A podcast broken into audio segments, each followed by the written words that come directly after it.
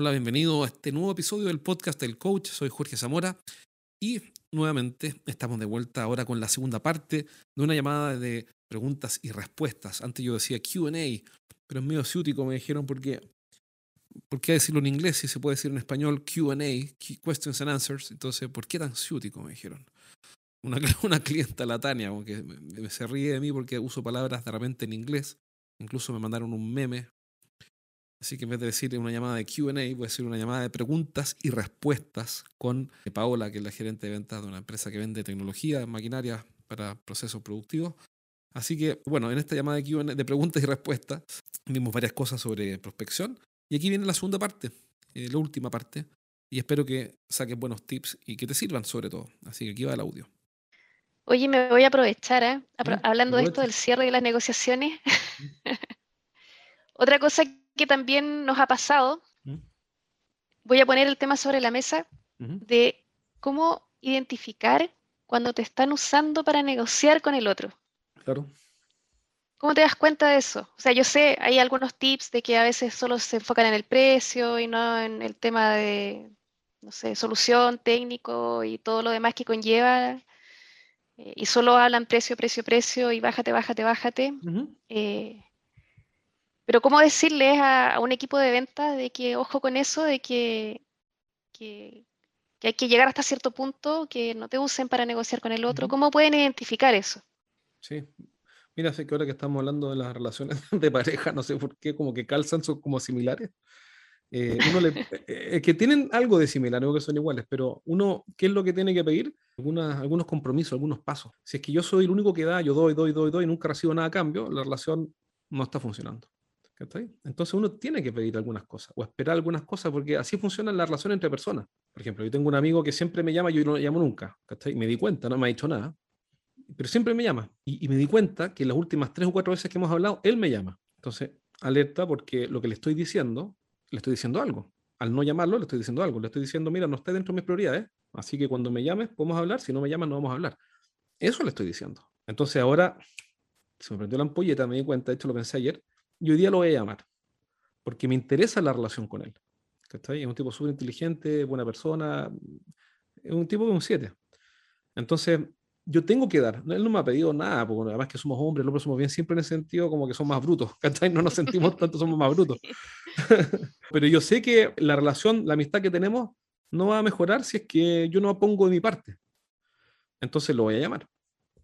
Así que César, te voy a llamar hoy día. Si estás escuchando esto. Entonces, con el cliente es lo mismo. ¿cachai? Con el cliente, yo tengo que pedirle que ponga su parte. Aquí voy, por ejemplo, supongamos que yo voy a ver al cliente. es una máquina de las que vendes tú. Está lo, lo, que le interesa. Él no conoce la máquina, no la ha comprado nunca. Si yo lo invito a, a ver una demostración del equipo y él no acepta, es una señal. Él no está colaborando. Entonces lo que hay que mirar es si está colaborando o no. No si te están manipulando, porque si te están manipulando, tú lo vas a descubrir antes en la colaboración. Por supuesto que todo tipo de gente, no, nunca vamos a poder, poder abordar el 100% de los casos, pero, pero si yo le digo al cliente, oye, mira, eh, Paola, dado que esto es un producto que te interesa, esta máquina, me gustaría invitarte a que veas cómo funciona, porque vas a comprar algo, por lo menos míralo, si vale 100 mil dólares, no sé, lo que sea. En general, nadie compra, en general, ningún comprador no experto compra máquinas de 100 mil dólares por catálogo, en general. Lo sé. ¿Ah? Valen un, poquito más las que vendo yo. Ah, ya, más o menos cuánto? ¿300, 500? ¿Por ahí? Depende, depende, sí. Pero puede llegar a 600 mil la más cara. Claro, entonces, piensa, lo siguiente: si yo, tú quieres comprarme a mí una máquina de 600 mil dólares, yo te digo, Paula, ¿te parece bien que el próximo paso sea que veas esta máquina funcionando en nuestro showroom o en nuestras instalaciones? O en la empresa de un cliente, supongamos. Y tú me dices, no, no, la verdad es que no tengo tiempo. Estoy con mucho trabajo, Jorge. O sea, lo que yo tengo que entender es que vas a invertir 600 mil dólares y no vas a ir a ver lo que vas a comprar. Y cuando tengas que presentar la propuesta más arriba, para que te autoricen la firma, te van a preguntar, ¿viste la máquina? Y tú vas a decir, no, no, no, no, hablé con Jorge y me mostró un catálogo. Es raro. Entonces ahí yo tengo que preguntar, mira, entiendo, Paula, que no tienes tiempo, pero también entiendo que esto no es una prioridad para ti. Entonces me gustaría saber qué tan prioritario es comprar este equipo. No, súper importante para nosotros. Mira, en general, Paula, los clientes que compran estos equipos van a, ver, van a verlos cómo funcionan. Entonces, te quiero preguntar, ¿tienes otra opción que es más interesante que esta y por eso no vas a ir a verla? Pero yo tengo que preguntar. Lo que pasa es que evitamos preguntar porque no queremos escuchar la respuesta. Yo creo que ahí está la clave. Es precisamente eso. Hay que preguntar, pero hay que tener personalidad para preguntar. Tacto. Y tacto. También hay que ser. Eh, hay que saber decir cosas. Mm. Sí, sí. Pero hay que preguntar, porque si no, lo que me está diciendo es que no le interesa. Pues, ¿cómo le va a interesar si no va a ir a ver una máquina de 600 mil dólares? O sea, no la va a comprar. Ahora, si ha comprado 20 veces esta tecnología, y 20 o ya ha comprado esta marca antes, entonces uno puede entender que no la vaya a ver porque ya la conoce de memoria. Eso puede pasar con un comprador experto, pero con un comprador que no conoce la tecnología o no conoce mi marca, sería inexplicable que no haya, creo yo, ¿no? En general, que no vaya a verla, o que no vea una demostración, o que no la vea funcionando en tal parte. Entonces, ¿qué ocurre? Que la clave está en pedirle algunos compromisos. Y si él dice, no, no, mira, sí, no, para mí es muy importante y te tengo, no, te tengo súper presente, pero mándame toda la información y después yo voy a ver eh, si tengo un momento para ir. Si alguien te dice eso, ¿qué deberías entender? Que no está colaborando. Y él dejó de colaborar desde el momento en que no va a ir a ver el equipo o el software, lo que sea que vendamos. Y si no va a ir a verlo, o no va a ver la demostración, o no va a ver el caso de éxito, o no va a ver esto funcionando en otra empresa o lo que sea, te está diciendo, en este momento yo dejé de colaborar. Y eso hay que entenderlo, la realidad como es. Es como nuevamente, las relaciones de personas, supongamos que, bueno, que, yo, que ya que yo tengo, no sé, 20 años y me gusta esta niña y le digo, oye, ¿qué te parece que salgamos el fin de semana? Me dice, no, mira, es que estoy muy ocupado el fin de semana. Pero mira, pero, llama, pero igual, eh, llámame más adelante, llámame a fin de mes. ¿Qué debería entender yo? Que no quiere salir. No puedo llegar y ser tan ciego, decir, no, mira, se muere por mí. Lo que pasa es que no tiene tiempo, pero se muere por mí, se muere. Eso no es cierto, no se muere por ti, no le interesa. Lo que, entonces, pero sí, sería distinto. Así que eh, si estás escuchando este podcast después y necesitas consejos amorosos, llámame a jorge arroba doctorcorazón.com. Jorge arroba doctorcorazón.com. Le haces la pregunta. Oye, Carlita, mira, cuando alguien me dice en general que no tiene tiempo a salir, lo que yo tengo que entender es que no le interesa. Dime realmente, ¿realmente si yo te llamo, vas a salir conmigo o no te interesa? Lo peor que puede pasar es que, no, mira, la verdad es que no, no me interesa. Genial, porque ahora ya puedo dejar de perder el tiempo.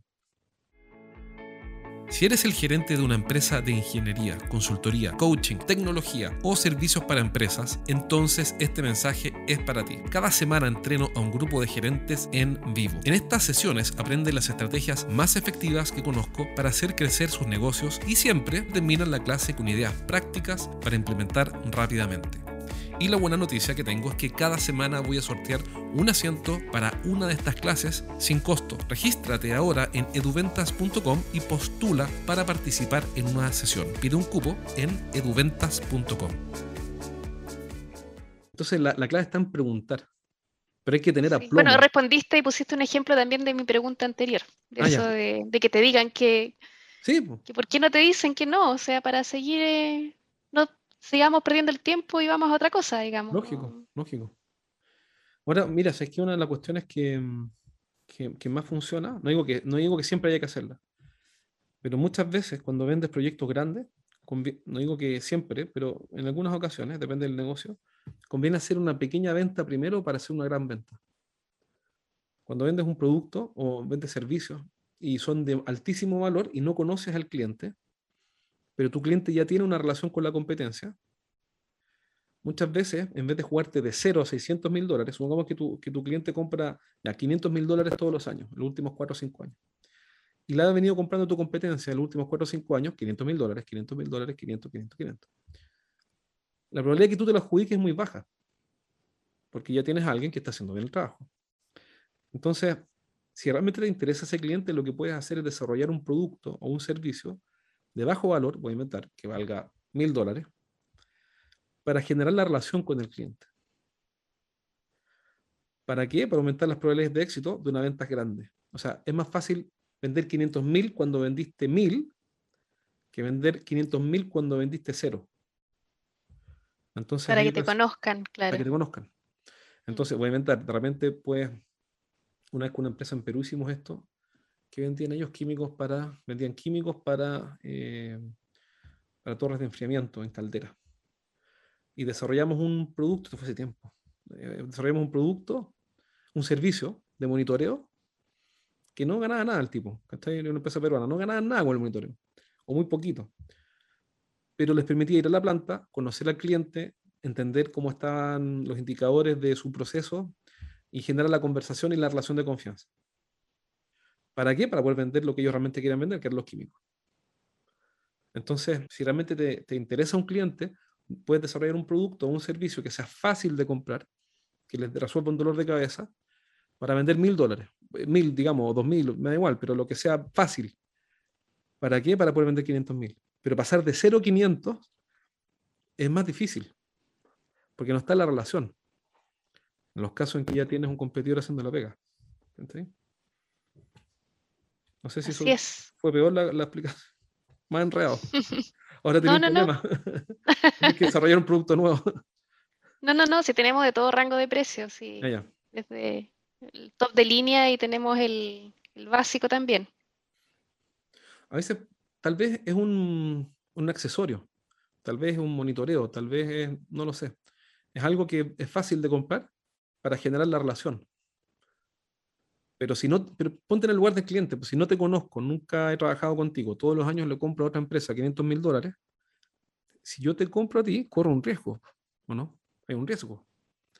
¿Y qué pasa si la máquina falla? ¿Qué pasa si el servicio es malo? ¿Qué pasa si está mal, mal configurado? ¿Qué pasa si mis operadores no se acostumbran? ¿Está ahí? Si tu máquina no dice, no hace lo que dice que hace. Claro, claro. Entonces uno, hay un, tú has escuchado esa frase, porque más vale diablo conocido que santo por conocer. Eso la gente lo piensa, es como uno llama, yo sé que no es lo mismo, pero a veces uno prefiere trabajar con la gente que conoce, que no funciona perfecto, que correr el riesgo de cambiarte. Pasa con el gaffiter, a veces uno lo quiere matar, pero después, lo llama de nuevo porque, en fin, lo conoce. Entonces, mira, funciona. Es como, un dice, que me, hablaron de un super gaffiter que es una maravilla, el tipo puntual y todo. Sí, pero este de aquí funciona, ya lo conocemos, ya, ya lo conocemos. Al final uno se negocia con los tipos con que, a los tipos con los, a los que conoce. No con el mejor, ¿ah? con, los, con los que conoce, a los que confía. Y detrás de eso hay pura relación, nada más. Yo no soy el mejor consultor del mundo, francamente, pero mis clientes me conocen. bueno, obvio, tiene que haber que No te hagas mala publicidad. no, pero es verdad, soy, soy un vende humo, no, no. Pero, no, no, pero, pero es que, pero no creo. ¿Cómo es el mejor del mundo? No creo. No, pero mis clientes me conocen y eso es suficiente. Que confían en mí y listo, y funciona. Em, pero, das buenos tips. ¿Mm? Das ¿Ah? buenos tips. Ah, sí, tengo un podcast. Exacto. Y, tips de, para el corazón. Ya di en mi correo, jorge arroba doctorcorazón.cl. eh, Oye, pero es verdad, en todo caso, ¿ah? ¿Mm? fuera de broma de, ¿Mm? de, lo que estás diciendo, muchas de las cosas que, que, se ocupan en la venta sirven mucho para las relaciones humanas, digamos, de la vida, no amorosas necesariamente, pero con los amigos, los ejemplos que estás colocando. Es tal cual también. Sí, y el resto, los de la vida personal para la venta. Exactamente. Son relaciones humanas finalmente. Sí. Sí, la, venta es una...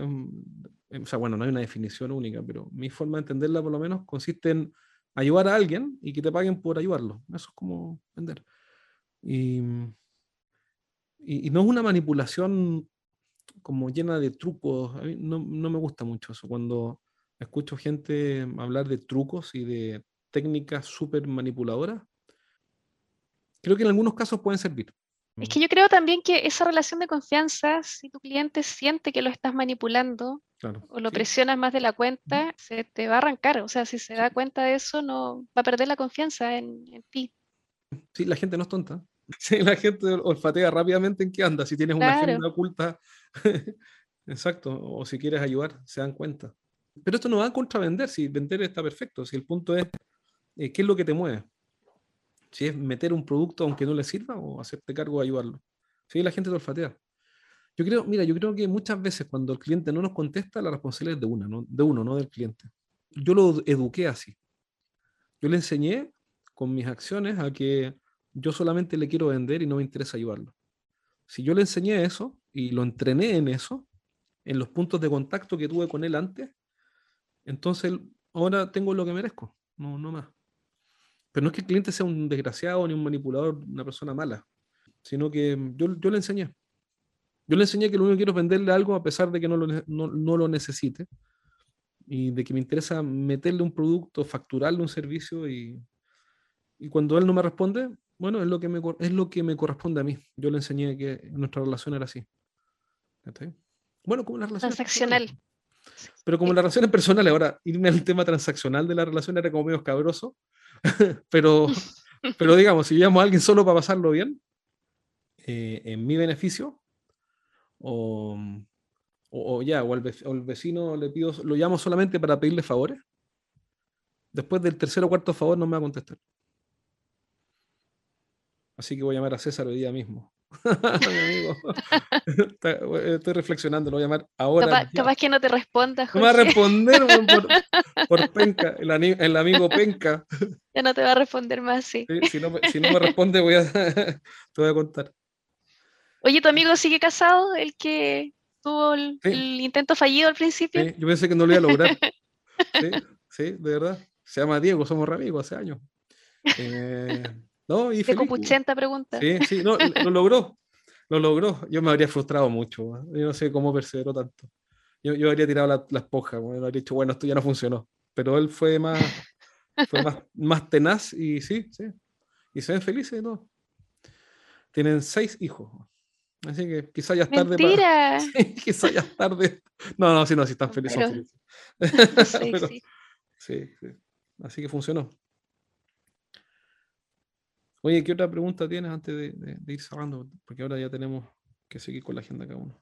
¿Qué más te puedo eh, la verdad, las que tenía preparadas te las hice, las que había pensado, más las que surgieron espontáneamente, así que te agradezco. No, feliz. te agradezco la, asesoría. Sí, no, y gracias a ti por grabar este podcast. sí, ojalá que les sirva a alguien más que lo escuche. Sin duda. Que, que esté alerta a este tipo de situaciones. Buenísimo. Y que lo use. Bien, espero que te haya servido este audio. Recuerda compartirlo con alguien más a quien le pueda interesar.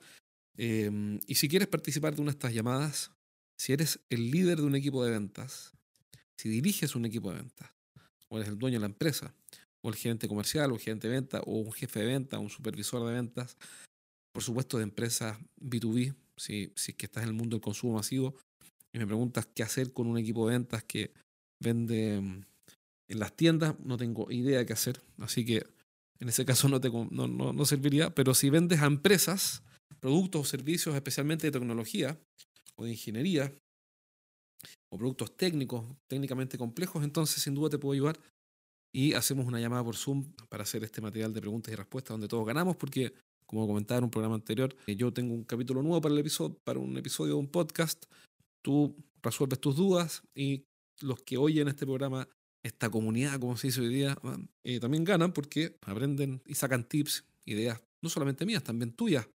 Así que si te animas, mándame un correo a jorge arroba estrategiasdeventa.com, jorge arroba estrategiasdeventa.com y cuéntame ahí de qué te gustaría hablar, etcétera, de qué se trata tu empresa para verificar que efectivamente se trata de un negocio B2B y que hay un equipo de ventas involucrado.